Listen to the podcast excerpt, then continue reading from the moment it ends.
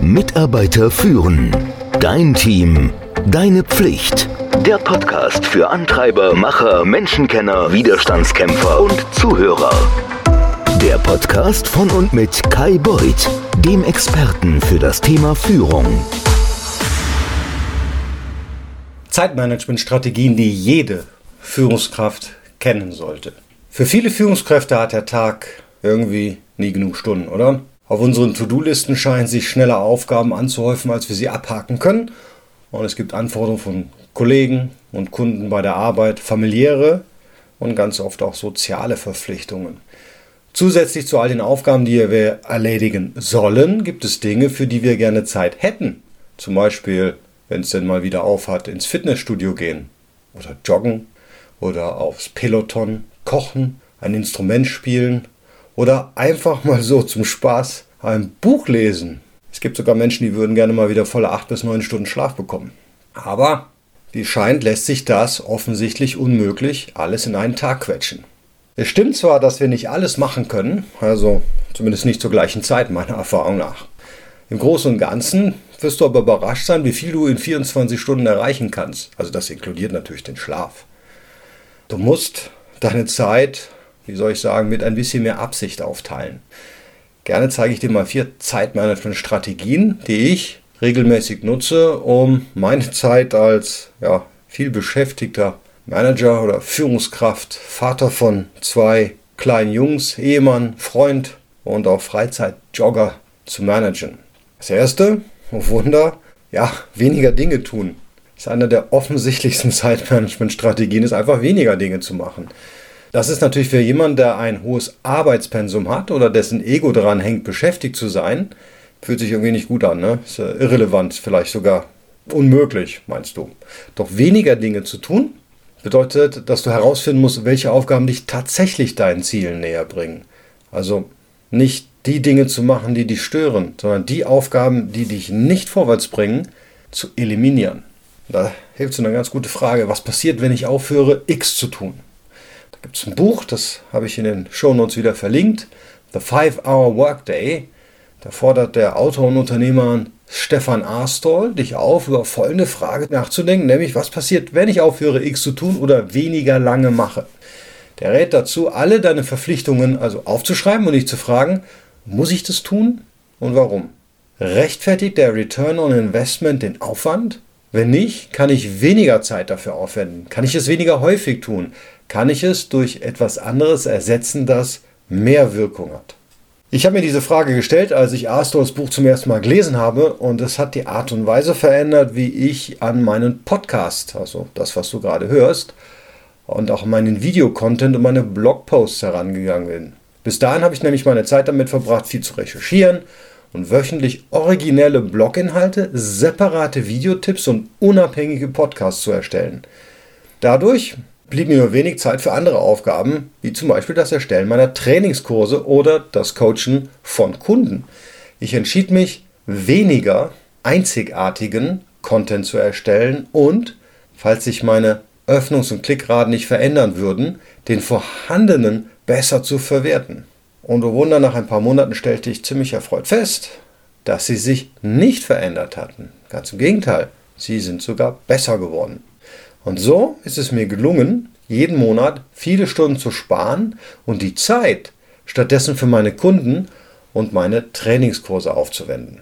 Um also herauszufinden, ob es Dinge gibt, die du anders machen oder weglassen könntest, solltest du dir bewusst sein, wie du deine Zeit verbringst. Ich schlage vor, dass du deine Zeit mal für ein bis zwei Wochen trackst und daran arbeitest, Aufgaben zu reduzieren. So, der Klassiker für Führungskräfte, da habe ich ja gerade letzte Woche einen Kurs zu live genommen, ist Delegieren. Name des Kurses ist Delegieren, mehr führen, weniger ausführen. Und das ist auch genau das, was man als Führungskraft machen muss. Ich habe früher immer alles alleine gemacht. Aber Firmen wie Fiverr.com geben dir die Möglichkeit, Experten zu finden, an die du delegieren kannst, für den Fall, dass du keine Mitarbeiter hast. Sicher, da gibt es Dinge, die musst du selber erledigen. Aber es gibt Aufgaben, die kann leicht jemand anderes machen, manchmal sogar besser. Also frag dich, was kannst du aus der Hand geben? Ich habe inzwischen einen Stab von virtuellen Mitarbeitern über Fiverr, mit denen ich super zusammenarbeite. Jemand, der das Lektorat macht für meine Blogposts, jemand, der die Designs macht für die Handouts, die immer mit diesem Podcast einhergehen, jemand, der die Seite analysiert. Ich habe sogar Leute, die schreiben das Wording für die Landing Pages. Um effektiv delegieren zu können, allerdings musst du wissen, welche Aufgaben auf deinem Schreibtisch erfolgreich von jemand anderem erledigt werden können. Ich mache dann eine umfassende Liste aller meiner Verpflichtungen, sowohl beruflich als auch privat. Und dann trage ich sie eine 2x2 Matrix ein. Und dann entlang der Oberseite der Matrix von links nach rechts, da sind die Dinge, die nur ich tun kann. Im Gegensatz zu den Dingen, die jemand anders tun kann. Und entlang der Seite von oben nach unten, Dinge, die ich gerne tue, beziehungsweise Dinge, die ich lieber nicht tun möchte. Und Dinge, die unten rechts liegen, sind ideal zum Delegieren. Die oben rechts stehenden Dinge, die kann jemand anders tun, die sind allerdings schwer loszulassen, naja, weil sie natürlich Spaß machen. Wir müssen allerdings die Aktivitäten in den linken Spalten priorisieren. Dinge, die nur ich tun kann. Und um dir zu helfen, die Aktivitäten zu delegieren, die dir Spaß machen, stell dir einfach vor, was du mit der neu gewonnenen Zeit machen könntest oder wie du weniger gestresst sein wirst, wenn du die notwendige Arbeit erledigst. Wenn du dich entscheidest zu delegieren, dann bring die betreffende Person auf Erfolgskurs, indem du ihr alle ja, alle Informationen gibst, die sie zum Erledigen der Aufgabe braucht. Wie gesagt, ich habe einen Kurs dafür gemacht, der ist verlinkt, da kannst du mal reinschauen. Ansonsten empfehle ich dir auch das Handout erstmal, das diesem Podcast beiliegt. Manchmal ist Delegieren ein Kompromiss aus Zeit und Geld. Du kannst deine Wohnung selber putzen oder einen Service beauftragen, der das ein paar Mal im Monat macht. Du kannst deine eigenen Termine planen oder aber eine virtuelle Assistentin damit beauftragen. Nur du kannst entscheiden, ob es das Geld wert ist, um diese paar Stunden für andere Aktivitäten freizugeben. So, das dritte ist, es ist immer so, wenn du dein Verhältnis zu irgendetwas änderst, wenn du das mal aus einer anderen Perspektive betrachtest, also wenn du deine Beziehung zur Zeit veränderst. Das klingt jetzt kontraintuitiv, aber laut Laura Vanderkam in ihrem Buch Off the Clock Feel Less Busy While Getting More Done sind Menschen, die das Gefühl haben, dass Zeit reichlich vorhanden ist, in der Lage, mehr zu erreichen. Wenn du das Gefühl hast, dass deine Zeit im Überfluss vorhanden ist, anstatt knapp zu sein, entspannt sich dein Geist und auch die Angst vor deinen Verpflichtungen. Wenn du das Gefühl hast, nicht genug Zeit zu haben, fühlst du dich gestresst und seltsamerweise schaffst du dann auch weniger. Ich habe mit dieser Denkweise experimentiert, um die Zeit zu finden, mindestens dreimal pro Woche ein Buch zu lesen. Bis dahin habe ich es immer nur so einmal im Quartal geschafft, das zu machen. Wie sollte ich Zeit finden, um dreimal die Woche zu lesen? Schritt 1 war herauszufinden, wann es zeitlich am besten in meinen Tag passen würde. Sollte ich früher aufstehen, lesen, während meine Kinder ihre Hausaufgaben machen, die Idee am Abend zu lesen, die fühlt sich für mich eher optimal an. Wenn meine Kinder im Bett sind, da bin ich so, wie die meisten vielleicht, schaue ich normalerweise Netflix, ich unterhalte mich mit meiner Frau oder mit Freunden oder tatsächlich ich arbeite. Ich beschloss stattdessen, nun an mehreren Abenden in der Woche für 15 Minuten ein oder mein Buch zu lesen. Es ist erst einen Monat her, aber es war sehr überraschend für mich, die Zeit dafür zu finden. Also wenn wir absichtlich die Dinge tun, die wir tun wollen, lassen wir Dinge los, die uns nicht helfen. Wir verbringen also weniger Zeit mit Social Media oder mit Netflix. Für mich hat es auch nicht viel Willenskraft gekostet, jede Woche eine Stunde weniger Netflix zu stauen, denn ich habe diese Zeit für etwas Sinnvolleres genutzt. Genauso wichtig ist es, dass ich jetzt das Gefühl habe, mehr Zeit zu haben, weil ich Zeit habe, regelmäßig ein Buch zu lesen. Ganz cool. Schritt 2. Um das Gefühl zu bekommen, mehr Zeit zu haben, schreib mal alle Dinge auf, die du gerne tun würdest und wähl eines für den Start aus. Vielleicht ist es zweimal die Woche ins Fitnessstudio zu gehen, also wie gesagt, wenn sie wieder aufhaben, einmal im Monat ein Museum zu besuchen, auch hier, wenn sie wieder aufhaben, ein Instrument zu spielen. Schreib mal deine neue Aktivität in deinen Kalender und integriere sie in deine ja, bestehende Routine, deinen Tagesablauf. Das wird dir helfen, deine selbst auferlegte Verpflichtung einzuhalten. Nämlich nachdem du es ein paar Mal gemacht hast, kannst du dir gratulieren, denn du hast jetzt die Zeit, ein Buch pro Woche zu lesen oder jeden Tag spazieren zu gehen, je nachdem, was du dir so vornimmst. So, der vierte Tipp ist, die gleichen Dinge schneller tun. Ich übe seit mehreren Jahren, die gleichen Dinge effizienter zu erledigen. Ja, um dies zu erreichen, nutze ich vier Zeitmanagement-Strategien. Ich bündel nämlich alle Aufgaben, automatisiere wann immer möglich und blocke meine Aufgaben zeitlich und ich versuche mich natürlich stets und ständig weiterzuentwickeln. Wie ist das mit dem Bündeln? Es gibt Aufgaben, die können effizienter erledigt werden, wenn du sie bündelst und auf einmal erledigst. Für die Podcast-Texte brauche ich immer einige Zeit, ja, bis ich im Flow bin. Eigentlich könnte ich in Ruhe jede Woche einen Artikel schreiben, ihn dann aufnehmen, anschließend alles in Ruhe veröffentlichen. Ich habe aber festgestellt, wenn ich einmal dran bin, dann ist es viel besser, gleich mehrere Podcasts auf einmal zu konzipieren, diese dann aufzunehmen und bereits jetzt schon für die Veröffentlichung fertig zu machen. In der Regel versuche ich immer vier auf einen Streich zu machen. Gelingt mir nicht immer, aber zwei schaffe ich wirklich. Hiernach nehme ich gleich noch einen auf, nämlich den für die nächste Woche. Das spart mir Zeit, denn die administrative Arbeit, das Hochladen in die verschiedenen Systeme, die kann nun gleichzeitig erfolgen. Viele Aufgaben brauchen weniger Zeit, wenn wir mehr davon auf einmal machen. Denn jedes Mal, wenn wir eine Aktivität beginnen, man nennt das, glaube ich, Rüstzeit, ne? dann investieren wir sowohl mentale Energie als auch Zeit, um uns darauf vorzubereiten oder uns darauf zu konzentrieren. Das ist wie bei einer Maschine. Die muss einmal eingestellt werden und wenn sie eingestellt ist, dann kann sie durchlaufen. Wenn du jedes Mal das Produkt wechselst, was du auf der Maschine herstellen möchtest, dann musst du vielleicht Werkzeuge auswechseln. Das kostet jedes Mal Zeit. Also bündeln hat einen großen Vorteil. Den Aufwand für den Start, also die Rüstzeit, erbringst du nur einmal und dann kannst du den Schwung gleich nutzen, um mehrere gleiche oder ähnliche Tätigkeiten zu verrichten. Also, ich zum Beispiel bündel auch die Aktivitäten wie das Schreiben von E-Mails, das Erstellen von Grafiken, Änderungen an meiner Website und das Reagieren auf Social-Media-Nachrichten. Überleg dir also genau, welche von deinen Aktivitäten sich gut bündeln lassen und anstatt jede Aufgabe einzeln zu erledigen, sammle ähnliche Aufgaben und erledige dann alle zu einem späteren Zeitpunkt gleichzeitig. Entscheide dich auch, wie häufig du das Aufgabenbündel mindestens einmal abarbeiten musst, um immer noch reaktionsschnell zu sein und naja, und gute Qualität zu liefern. Ein weiterer Punkt ist die Automatisierung. Wann immer möglich sollte man das machen. Ich definiere Automatisieren als den Einsatz von Technologie, um die Zeit und geistige Energie zu reduzieren, die du in die Erledigung einer Aufgabe investieren musst. Um meine Beiträge zu posten, ja, also Podcasts, Blogposts, was auch immer ich habe, nutze ich Smarter Q. Also anstatt jeden Tag auf verschiedenen Kanälen unterschiedliche Beiträge zu veröffentlichen, nutze ich das Tool, um einmal in der Woche zu planen, wann und wie oft zum Beispiel ein Blogbeitrag auf LinkedIn, Twitter oder Facebook veröffentlicht wird. Zu den anderen Aufgaben, die ich automatisiert habe, zählen das Planen von Meetings, das Versenden von Erinnerungen für anstehende Coaching-Sitzungen und das Erstellen einer Agenda. Ich benutze eine Vorlage, um das Ausfüllen zu erleichtern. Um herauszufinden, welche Aufgaben gute Kandidaten für eine Automatisierung wären, denk mal drüber nach, was du immer und immer wieder machst. Das kann daran liegen, dass du es perfekt machen möchtest, obwohl es eigentlich schon lange gut genug ist.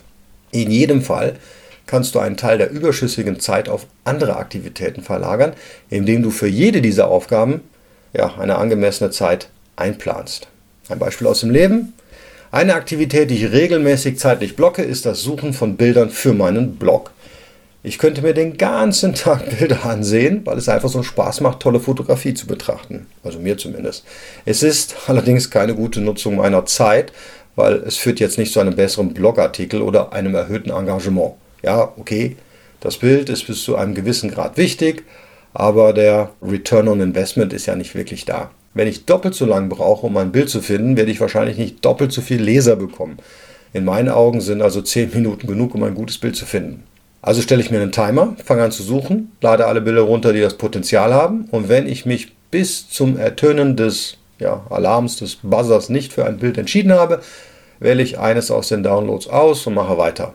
Aufzuhören ist nicht immer einfach, aber genau da kommt der Timer ins Spiel. Das externe Signal zu haben, Hilft auf jeden Fall mir, weil es mich an meine Absicht erinnert.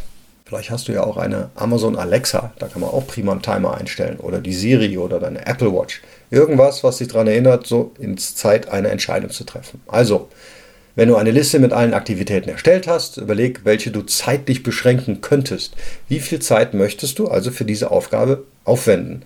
Setz dir ein Limit, stell dir einen Timer. Vielleicht musst du anfangs etwas flexibel sein, bis sich das Ganze eingespielt hat, damit die Qualität der Arbeit sich nicht verringert. Aber nach ein paar Versuchen wirst du wahrscheinlich Wege finden, noch mehr Zeit einzusparen. Also so zumindest meine Erfahrung. Skills entwickeln, besser werden. Es ist sicherlich immer von Vorteil, deine Fähigkeiten weiterzuentwickeln. Und das machst du ja auch, indem du diesen Podcast hörst. Das mag sich natürlich erstmal weniger wie eine Zeitersparnis anfühlen, da du im Vorfeld Zeit investieren musst, also du hörst es ja gerade, bevor du merkst, dass sich das auszahlt. Nämlich jetzt die Tipps umsetzen. Aber auf lange Sicht, so hoffe ich, glaube ich und weiß ich, ist es das oft wert. Ich coache zum Beispiel Führungskräfte, damit sie Meetings besser moderieren können oder leiten. Die überwiegende Mehrheit der Führungskräfte, die Meetings leiten, hat nie gelernt, wie man das effektiv macht. Und das ist erstaunlich, wenn man bedenkt, wie viele Meetings von Führungskräften geleitet werden. Mit ein wenig Wissen und dem Aufbau von Fähigkeiten kannst du die Zeit, die du und deine Teammitglieder in Meetings verbringen, super schnell reduzieren. Für die Zeit während der Pandemie oder der, des Homeoffices, wo wir alle im Homeoffice sind, habe ich dafür auch extra unter Trainings einen Kurs gemacht, wie man also virtuell Meetings leitet. Das ist nicht fundamental anders zu den normalen Meetings, aber ein bisschen schon. Schau mal einfach rein. Da gibt es noch die Pro-Tipps im Zeitmanagement, ja, Professionals. Also was Zeitmanagement angeht, da kann ich sagen, habe ich viel Lehrgeld bezahlt oder ja, ich habe meine Lektion gelernt. Deswegen möchte ich dir noch mal ein paar Vorschläge geben, die mir persönlich helfen, aus jedem Tag das Beste meiner Zeit zu machen. Erstmal das Planen von dem Tun trennen. Eine Entscheidung zu treffen und danach zu handeln, sind zwei verschiedene Verhaltensweisen. Wenn du jedes Mal nach der Erledigung einer Aufgabe oder beim Verlassen eines Meetings überlegen musst, was du als nächstes tun willst, dann schaffst du ja, Mikrogelegenheiten für Ablenkung und Verlangsamung.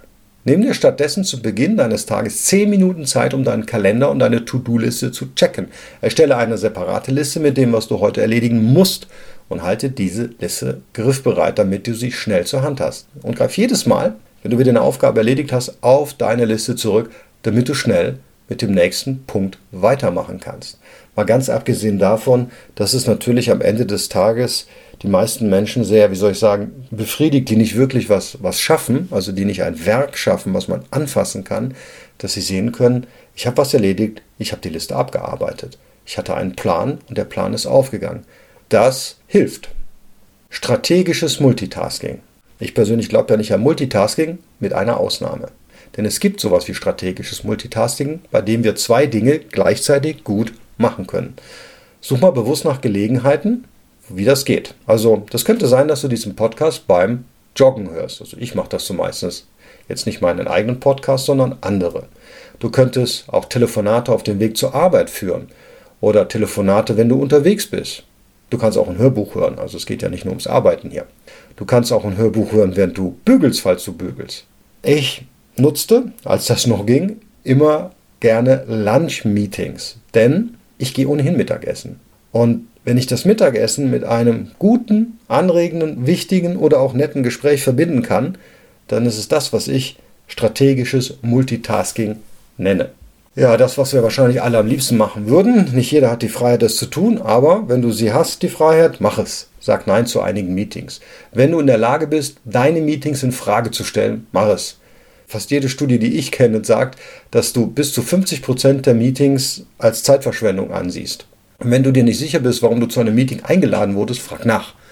Was soll denn mit dem Meeting erreicht werden? Warum ist es wichtig, dass du daran teilnimmst? Gibt es eine andere Möglichkeit, etwas beizutragen, ohne dass du anwesend sein musst? Wenn du derjenige bist, der zu den meisten Meetings einlädt, dann überleg mal, ob wirklich jedes Meeting notwendig ist. Was ist das gewünschte Ergebnis für jedes Meeting? Kannst du das gleiche Ergebnis erreichen, indem du eine E-Mail schickst oder um Feedback zu einem bestimmten Material bittest? Sei dir im Klaren darüber, was mit jedem einzelnen Meeting erreicht werden soll. Dann erstelle eine Agenda für jedes dieser Meetings und halte dich im Meeting auch an die Agenda, sodass du kein weiteres Meeting brauchst, um die Agenda fertig abzuarbeiten. Meine Empfehlung ist, experimentiere mal mit diesen Zeitmanagement-Strategien und schau, ob du Zeit findest, zum Beispiel öfter ein Buch zu lesen oder was auch immer du machen möchtest.